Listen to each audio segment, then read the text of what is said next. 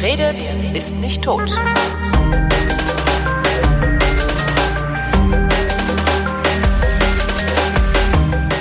Willkommen zum Geschichtsunterricht einer Koproduktion von Vrindt und DLF Nova. Heute live on tape aus der Bibliothek im Hause Hellfeld mit Matthias von Hellfeld. Tag. Sei mir gegrüßt.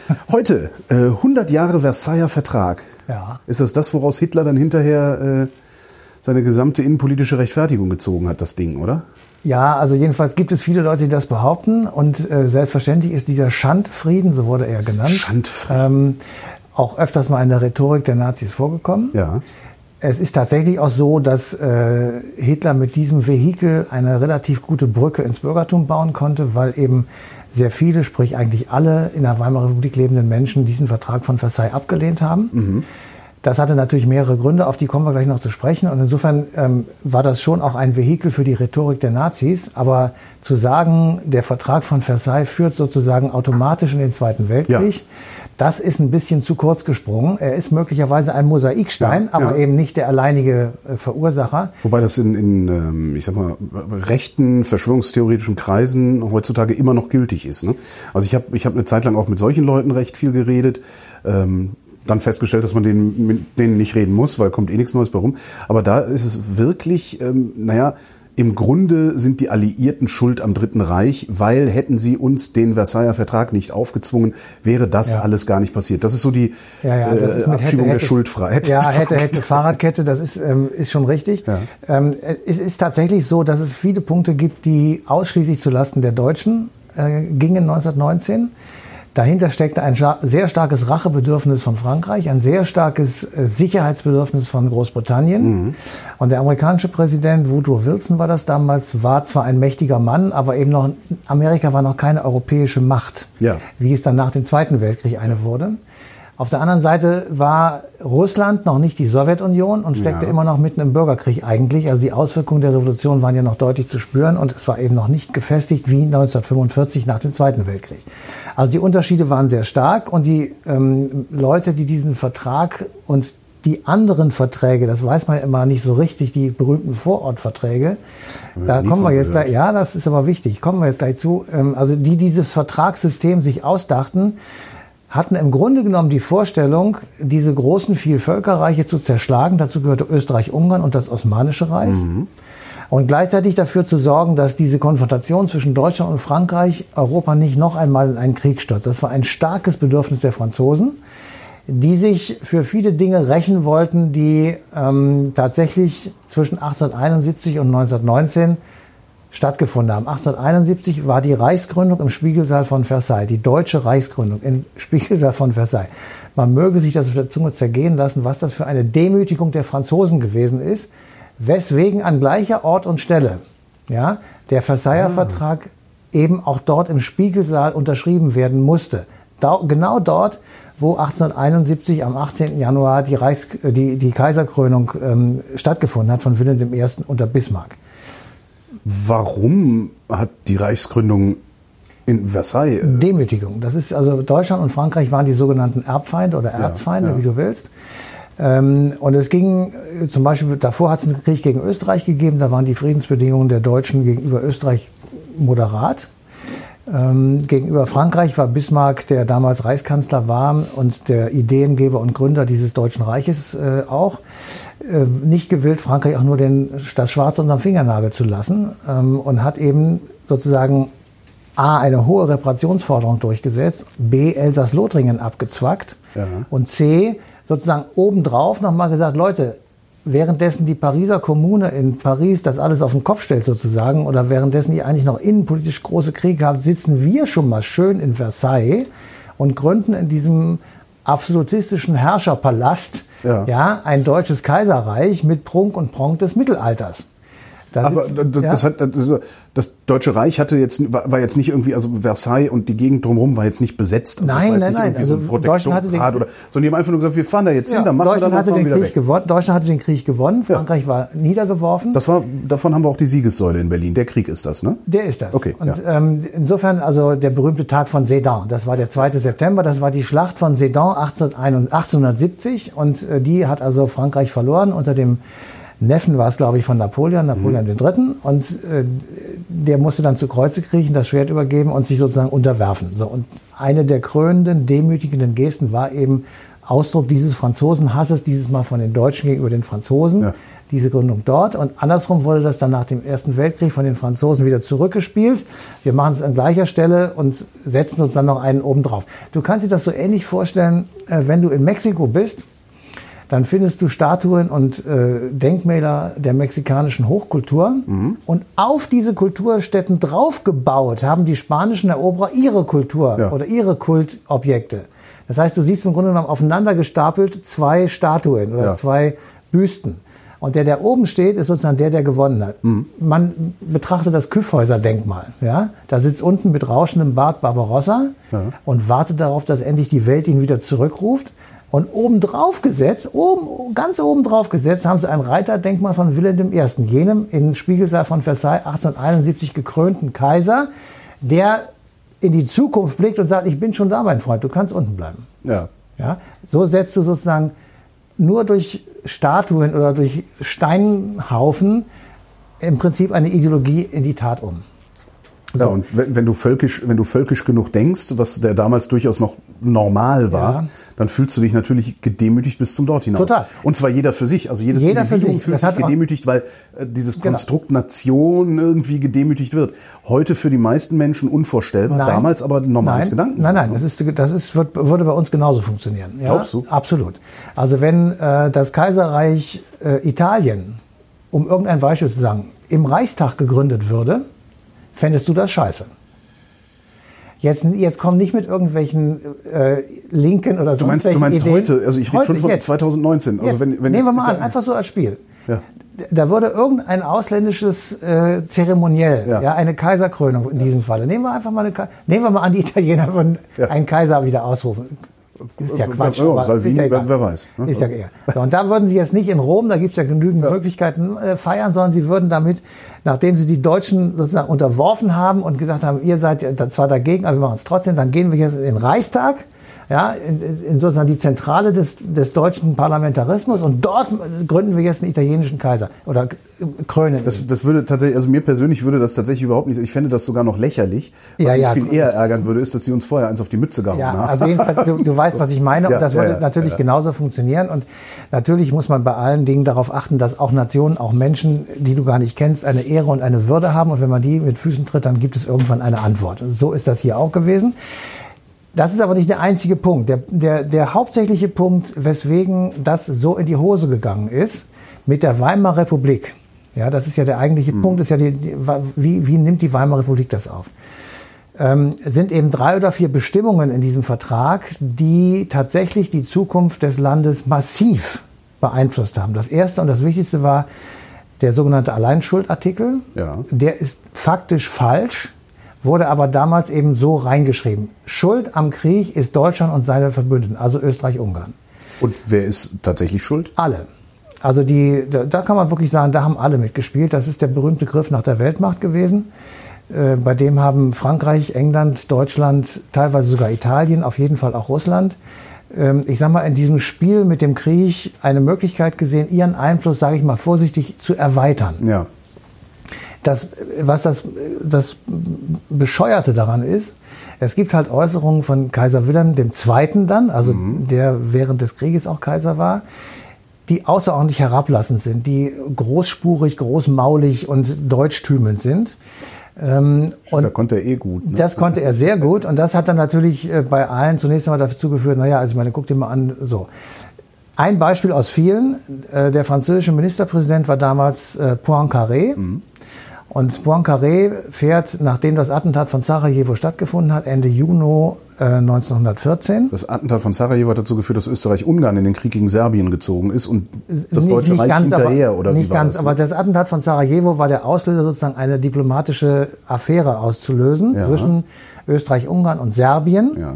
Und dann, um mal zu zeigen, dass eben viele an diesem Ausbruch des Krieges beteiligt waren, gibt es die berühmte Juli-Krise im Juli, im Sommer 1914. Mhm. Und da gibt es an jedem Tag irgendeine diplomatische Eskalation. So, und ich nenne nur mal zwei, um wenigstens zwei sozusagen ins Spiel zu bringen.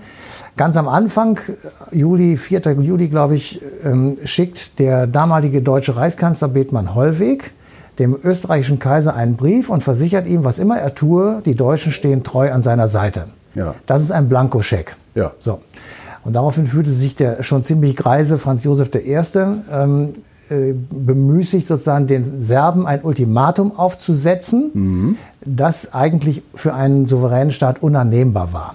So, das ist der eine Punkt. Der zweite Punkt, zwei Wochen später fährt eine schon lange vorher geplant, eine, Öster äh, eine französische Delegation nach äh, äh, St. Petersburg zum russischen Zaren und macht das Gleiche und sagt dem russischen Zaren, was immer du tust, die Franzosen werden an deiner Seite sein, weil nämlich inzwischen Russland auch gesagt hat, also wir können nicht einfach auf den Serben rumprügeln. So einfach ist das nicht. Wir haben auch Interessen auf dem Balkan, Ja. ganz besonders Russland, natürlich auch Österreich, natürlich auch Italien. Ja, alle hatten sie Interessen auf dem Balkan. Und wenn es auf einmal einen Krieg gegen Serbien geben würde, was ja die ganze Zeit im Raume stand, dann waren da von Interessen betroffen, die weit über den Balkan hinausgingen. Ja. So. Aber um es auch mal andersrum zu sagen, als dann die Serben erstaunlicherweise dieses Ultimatum der Österreicher angenommen haben und gesagt haben, jawohl, ihr könnt in unserem Land recherchieren, ihr könnt eure Polizisten hierher schicken und die Täter suchen, Ja. obwohl eine Kommission längst herausgefunden hat, dass die Täter nichts mit der serbischen Regierung zu tun hatten, könnt ihr alles machen. Also war, die ganze Welt war erstaunt. Selbst unser Willi, also Kaiser Wilhelm II., sagte, könnten wir jetzt nicht aufhören mit dem Krieg? Und schreibt das auch tatsächlich an seinen, äh, ich sag mal, Amtsbruder Franz Josef und ähm, schlägt vor, man könne doch so lange äh, Sarajevo belagern, also wie im Mittelalter sozusagen als Festung belagern, bis äh, dieser Fall endgültig geklärt ist, sozusagen als Faustpfand. Ja. So, und das wird dann allerdings zunichte gemacht von Militärs. Und während das alles passiert, Ja. sind schon, ist schon diese, diese Maschinerie losgegangen, Mobilmachung gegen Mobilmachung, Generalmobilmachung gegen General und so weiter. Und dann irgendwann haben die Militärs gesagt, hör mal zu, Kaiser, deutscher Kaiser, jetzt ist eine günstige Gelegenheit, sozusagen den deutschen Einfluss zu erweitern. Wir werden jetzt nicht zurückweichen, sondern wir werden jetzt warten, bis die Österreicher sozusagen den Krieg gegen Serbien erklären. Und Ja. dann geht das rucki zucki. So. Das klingt jetzt insgesamt so, als wäre die Politik damals, also die Politik, die Diplomatie, die Kaiser, die, die, die Außenminister und so, als wären die noch nicht in der Realität des militärisch Möglichen angekommen. Das klingt jetzt so ein bisschen so, als hätten die Rezepte aus dem, aus dem 19. Jahrhundert noch im Kopf gehabt zur Lösung eines Konflikts aus dem, aus dem 20. Jahrhundert. Und zumindest die Militärtechnik in den höher entwickelten Ländern war halt schon im 20. Jahrhundert angekommen. Ja, die wussten schon, was passiert. Also Okay. die haben auch geschrieben, dass es zu einem Weltkrieg kommen könnte.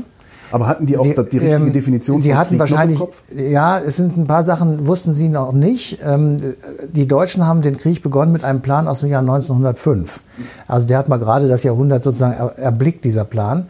Insofern war schon noch viel ähm, 19. Jahrhundert mit im Spiel, das stimmt schon. Ähm, das Ausmaß dessen, was dann passiert, das wusste keiner. Ja. Das Ziel schien ihnen lohnend, weil du musst immer bedenken, Europa war damals Hegemon auf der Welt. Also überall war Europa die führende Ja. Kulturnation, Industrienation und so weiter. Es waren überall, der, also nicht nur in Europa. Und wenn du Wer Hegemon über Europa ist, ist Hegemon über die Welt. in dem Moment ja. Ja. Und wenn du dir das vorstellst, dann war das, war die Beute sozusagen relativ lohnenswert Ja. für die vielen klugen Köpfe, die damals in Anführungsstrichen durch die Gegend rannten. Was sie eben aber nicht wussten, ist, ähm, die Entwicklung während des Krieges ging rasant weiter. Also es wurden nicht nur äh, bestimmte ähm, Industrieentwicklungen gemacht, sondern zum Beispiel auch der Gaskrieg wurde erfunden. Hatten wir auch schon eine Sendung, Haber-Bosch. Ne? Ähm, Genau, Haber-Bosch-Verfahren. Ähm, ja, nicht nur das, sondern äh, nein, nein, nicht Haber-Bosch-Verfahren, sondern es waren, äh, es war die Entwicklung, wurde beauftragt, Gas zu entwickeln, die man, dass man sozusagen im Krieg einsetzen könnte, um Soldaten flächendeckend für eine kurze Zeit auszuschalten. So. Ähm, man hat nicht gewusst, was es bedeutet, wenn du eine, die berühmte dicke Bertha Ja. abschießt ähm, und 30 Kilometer oder 15 Kilometer hinter dir die Kugel erst einschlägt. Du siehst gar nicht, was passiert. Ja. Also all diese Dinge wussten sie nicht, sozusagen, was das für Folgen hat. Und damit bist du tatsächlich bei einem Punkt, der eben in der Weimarer Republik, als der Vertrag dann fertig war, der Versailler Vertrag, sozusagen gerade anfing, sich hochzuschaukeln, nämlich das Rückfluten von Hunderttausenden von Soldaten, die an der Westfront teilweise vier Jahre lang im Schützengraben gestanden haben, Das muss die Hölle gewesen sein. Das muss wirklich die Hölle gewesen sein, weil äh, im Sommer Glutofen, im Winter stehst du bis zum Knie im Schlamm und äh, hast den ganzen Tag knallt. Es knallt den ganzen Tag und wenn du deine Nuss zu weit aus dem Rahmen raussteckst, bist du tot. Ja. So. Ähm, wir haben zu vergegenwärtigen, dass äh, viele Leute traumatisiert waren. Und zwar so traumatisiert waren, dass sie im Grunde genommen nicht lebensfähig waren. Heute werden die in eine Traumapsychologie irgendwie geschickt. Ja, damals haben sie zittert am Straßenrand gesessen. So ist das. Und ähm, das war eine ganze Generation, die eigentlich diejenige gewesen wäre, die das Land hätte aufbauen müssen. Das ist der mhm. eine Punkt. Der zweite Punkt ist, du kriegst diesen Kriegsschuldartikel 123 im Versailler Vertrag, da steht drin, ähm, du warst. Du warst. So. Du sitzt also zittert am Straßenrand und sollst auch noch schuld gewesen sein. So. Und du hast im Kopf noch, dass der Kaiser am 1. August 1914 in einer Radioansprache gesagt hat, mitten im Frieden überfällt uns der Feind. Ja. Das heißt, die Deutschen sind in einen Verteidigungskrieg geschickt worden und kommen raus als Aggressor. Ja. Das ist gesellschaftlich schwer zu, schwer zu ja, vertragen Dingen, und zu nicht, erklären. Wenn du halt nicht diese mediale Durchdringung durch die Gesellschaft hast wie heute, wo du ja tatsächlich auch jetzt ja. bei allem Fake News, die es so geben mag, wo du aber immer noch tatsächlich auch, auch, auch faktische Berichterstattung hast, wo du auch sagen kannst, Entschuldigung, wir werden hier gerade gar nicht in den Verteidigungskrieg geschickt. Genau. Und irgendwann kommt's raus. Irgendwann so, ne? kommt's raus. Und das gab's damals ja gar nicht. Aber zum, zum dritten oder vierten oder fünften auch noch, die Soldaten hatten nicht das Gefühl, dass sie verloren haben. Ja. Die sind gar nicht überrannt worden. Im sondern, Felde unbesiegt. Ja, sie waren unbesiegt, tatsächlich. Ja. Also der Krieg hörte einfach auf. Ja. Es waren, sie hätten ihn nie und nimmer gewinnen können, das weiß man inzwischen. Aber wir müssen immer auf 1918, 19 ja, gehen. Und da kommt dieser Vertrag als in diese Situation hinein. Ähm, der Kaiser ist weg. Es gibt eine Republik. Ähm, es gibt auf einmal einen sozialdemokratischen äh, Präsidenten. Was für eine Katastrophe. Ja, Friedrich Ebert. Äh, ein, ein, ähm, ein, aus dem Volk sozusagen ja. jemand. Das war für viele Leute eine völlig unvorstellbare Katastrophe. Selbst für die, die, die selbst Volk waren, für die war das, das unvorstellbar, dass äh, nicht aus der Elite die Elite sich rekrutiert. Genau. Ne? Ja. So, und jetzt kommt ganz kurz noch ein, ein, zwei, drei Gedanken zu dem Vertrag zu Ende. Oder, ja. Und dann steht in diesem Vertrag drin, du musst 13 Prozent deines Gebietes abgeben, ja. 11 Prozent deiner Menschen ja. und einen Großteil deiner Produktivität. Das Elsass-Lothringen war ja der Zankapfel, das ging natürlich wieder zurück, ist klar. Das Ruhrgebiet wurde besetzt, ja. es wurde deportiert, es wurde im Osten und an allen Ecken des Reiches wurden, ich sag mal, kleine Abknapsungen vorgenommen, die halt aber auch lukrativ waren für denjenigen, der das dann bekommen hat. Ja, klar, das Ruhrgebiet war damals äh, das, Absolut. das Wertvollste, was das Deutsche Reich zu bieten hatte. So ist das. Ja. So, und damit stehst du äh, tatsächlich, jedenfalls in den Augen derjenigen, die sozusagen das dann lesen, vor einem totalen Desaster. Ja. Und als letztes schließlich noch kommt dazu, bei den Verhandlungen war keine deutsche Delegation beteiligt. Mhm. Das heißt, da haben die Sieger gesessen und haben sich sozusagen Expertisen geholt, natürlich aus dem Land, klar, aber sie haben nicht zum Beispiel den Reichspräsidenten mit eingeladen und befragt oder den Kanzler, was weiß also ich. waren es keine Verhandlungen, sondern es war im Grunde eine Anordnung, Diktat. Diktat. Deswegen sagte man Diktatfrieden. Ja? ja. Es wurde eine, es, sie wurden angewiesen, sie kriegten das überlief, äh, übergeben am 7. Mai 1919 hatten dann vier Wochen Zeit, sich das alles durchzulesen und äh, gegebenenfalls Vorschläge zu machen. Dann wurden auch ein paar Vorschläge gemacht, die wurden entweder abgelehnt oder angenommen, aber in der Regel nicht. Was wäre passiert, wenn das Deutsche Reich gesagt hätte, nee? Sehr gute Frage. Sehr gute Frage. Da denken wir schon 100 Jahre drüber nach und die Antwort ist ganz, ganz kompliziert. Also die letzte Meinung, die sozusagen im Moment die Wissenschaft wohl tatsächlich ähm, unisono sagt, ist besser, dass sie das nicht gemacht haben. Also besser, sie haben ihn angenommen. Was wäre passiert, wenn sie ihn nicht angenommen hätten? Und die Regierung hat darüber tatsächlich heftig diskutiert. Das ist der Grund gewesen, weswegen Philipp Scheidemann, der erste Reichskanzler, zurückgetreten ist, mhm. der gesagt hat, ich unterschreibe das nicht. So, und dann hat es eine Probeabstimmung gegeben im Kabinett und die ging 7 zu 7 aus. Ähm, also, erstens, Russland wäre eine Peripheriemacht gewesen und hätte im Osten des Reiches keine größeren Aktivitäten tun können, weil die dazu nicht in der Lage gewesen mhm. sind. Im Westen war Frankreich sehr unter dem Krieg, ähm, also hatte sehr unter dem Krieg gelitten, genauso wie Großbritannien. Das waren beides, ähm, die waren sehr, sehr in Mitleidenschaft gezogen von diesem Krieg. Die Amerikaner waren im Grunde genommen schon wieder zurückgezogen, die Soldaten waren schon wieder weg, aber sie hätten natürlich jederzeit wiederkommen mhm. können. Das war sozusagen der Punkt, wo man sagte, hm, wir sind ja noch in Waffen. Also wir waren ich ja noch nicht entmilitarisiert. Grad, ich wollte gerade sagen, wenn wir das... Wenn, wenn, also wir, die Deutschen, waren ja. noch nicht entmilitarisiert. Oder wir hatten noch nicht unsere Reduktion sozusagen zu leisten. Ähm, ich habe die Zahl gelesen, 450.000 Männer waren noch bewaffnet. Ähm, und hätten sozusagen losschlagen können. Dagegen sprach, dass die Alliierten ohne zu zögern sofort eine Invasion gemacht hätten, mit allem, was sie noch zur Verfügung gehabt hätten. Die Amerikaner wären wieder zurückgekommen und es lagen Pläne bereit, das Land zu teilen, und zwar in Nord- und Süddeutschland. Hm. Ja, also so in der Mitte einen Strich durch. Ähm, diese Möglichkeit wird im Moment jedenfalls als die wahrscheinlichste favorisiert, dass man sagt, ja, das wäre vermutlich passiert. Vorausgesetzt, die Alliierten hätten auch tatsächlich das gewinnen können. Also Ja, das ist weil- ja immer noch Ja, also ich sag mal, ein paar, klug, militärisch. paar kluge Strategen, die nicht wieder irgendwo in Verdun sich einbuddeln wie die Doofen Ja, und die Nummer wäre in die Hose gegangen. Ja, das gibt natürlich jetzt auf jeden Topf einen Deckel, das ist schon Ja. klar. Aber die Militärstrategen damals haben dann auch gesagt, lieber nicht. Ja. Also äh, man hat vier Jahre Krieg hinter sich, man steht gegen drei große, die natürlich auch eine, eine sehr starke Wirtschaftsmacht haben und eine sehr starke Industriemacht haben. Insofern hätten die auch viel nachlegen können oder schneller nachlegen können. Deutschland war kriegsmüde. Ähm, also das war schon ein hohes Risiko. Aber selbst Sebastian Hafner, der, den ich ja immer sehr schätze und auch gerne zitiere, wenn es irgendwie geht, der hat darüber einen langen Artikel geschrieben und gesagt, das hätte man vielleicht doch machen sollen. Also du siehst, das ist eine Frage, die tatsächlich sehr diskutiert wurde. Ähm, und das Problem war einfach ähm, sozusagen über diesen äh, Vertragsdetails, die wir gerade genannt haben, stand eben auch noch die Reparation. So, die hatten also irgend so eine Summe ausgerufen, äh, die ich im, im ich habe mal eine gelesen, 132 Milliarden Reichsmark oder Goldmark.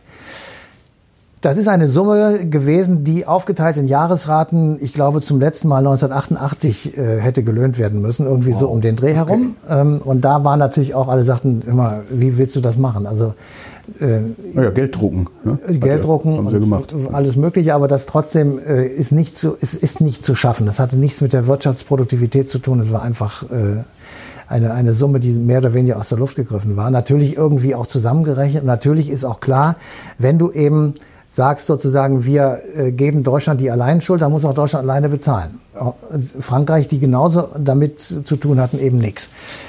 Also die- dieser Vertrag von Versailles war eine für Deutschland tatsächlich ein Schmach, eine Katastrophe und ein Desaster. Und selbst dieses Desaster haben sie versucht zu bewältigen. Das muss man wirklich äh, schief, tief den Hut ziehen vor der Weimarer Republik, äh, vor, und zwar vor den Regierungen, die da unterschiedlich äh, dann am Start waren. Sie haben schon versucht, ähm, das Ganze zu gestalten. Sie haben versucht, es erträglicher zu machen. Sie haben versucht, ähm, von dieser Reparationslast herunterzukommen. Und sie haben versucht, sozusagen Deutschland wieder in den Kreis der anerkannten Völker Europas und der Welt sozusagen zurückzuführen. Also es war zumindest der Versuch, ähm, kann man wirklich deutlich sehen. Das ist dann an vielen Punkten gescheitert, nicht zuletzt an der Weltwirtschaftskrise, die dann so ein Land natürlich, das in der Krise, im, im Grunde genommen im Dauermodus schon Krise war, ähm, dann nochmal richtig ähm, zerstörte. Was wir aber nicht vergessen dürfen, und deswegen habe ich das am Anfang auch gesagt, für uns Deutsche ist dieser Versailler Vertrag von enormer Bedeutung, wirklich enorm. Aber die Vorortverträge, ja, die eben auch in Paris in den Vororten stattgefunden haben und ausgehandelt wurden, sind für andere Staaten noch viel bedeutender. Ja, weil zwei Dinge da passiert sind und das ist wirklich ganz wichtig. Das eine ist, dass Österreich-Ungarn wurde zerschlagen. Es wurde das riesige Reich, das war ein südost-mitteleuropäischer Klumpatsch, Ja. ähm, der also da mit vielen, vielen ethnischen Problemen, mit vielen religiösen Konflikten, mit vielen äh, ethnischen, völkerrechtlichen Problemen, weil einfach Ethnien da drin vereinigt waren, die im Grunde genommen nichts miteinander zu tun haben. Kroaten, Slavonen, Sl Slowenen, ähm, Tschechen, Ungarn, Österreicher, Deutsche, was weiß ich. Also es war alles Mögliche daran versammelt und das äh, war ja auch der, die Ursache dieses Krieges. Also der Konflikt, äh, dass eben viele slawische Völker auf dem Balkan diese pan-slawische Idee im Kopf hatten und gesagt haben, wir wollen einen großen slawischen Völkerkomplex irgendwie bilden. Das spielt mit Serbien zusammen, das spielt mit Milosevic zusammen. Das sind so diese Vorstellungen, dass man eben so einen großen, weltmächtigen slawischen Staat auf dem Balkan etablieren könnte. Angeführt von den Serben. In diesem Falle angeführt von den Serben, ähm, also bei Milosevic. Damals gab es auch eine starke Anlehnung an Russland, also dass Russland eigentlich die, äh, die Suprematie haben sollte in dieser slawischen Welt und dass man unter der, dem Banner des russischen Zaren äh, so ein Reich gründen könnte. Ist natürlich dann durch die russische Revolution so ein bisschen äh, ja, Verwässert worden. verwässert bzw. einfach abgeändert worden. So, und diese, diese, diese Vielvölkerstaaten werden zerschlagen und aufgeteilt. Also Österreich und Ungarn und Tschechien und all diese Dinge werden äh, separiert. Ja. Und es wird festgelegt, es darf kein und nie und never einen Zusammenschluss zwischen Deutschland und Österreich geben. So, da können wir jetzt lange drüber rumspekulieren. Fakt ist, es hat in Österreich starke Kräfte gegeben, sich mit Deutschland zusammenzuschließen. Sehr starke.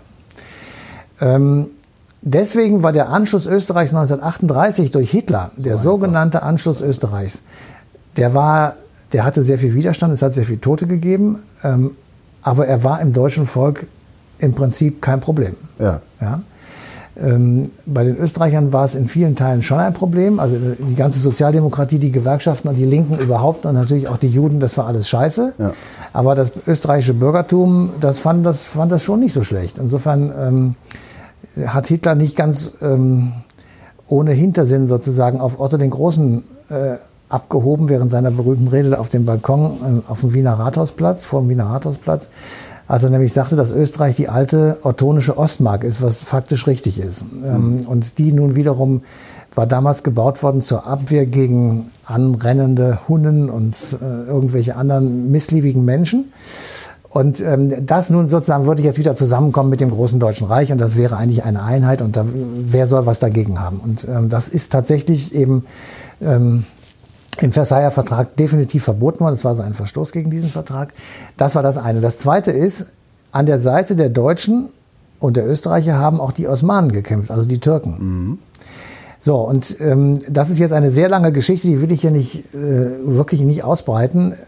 Der eine oder andere wird das Stichwort der kranke Mann am Bosporus kennen. Ja, äh, so Erdogan. Ne? Das, das war damals jedenfalls nicht Erdogan, sondern das war im Grunde genommen das, Russ das osmanische Sul Sultanat, Ja.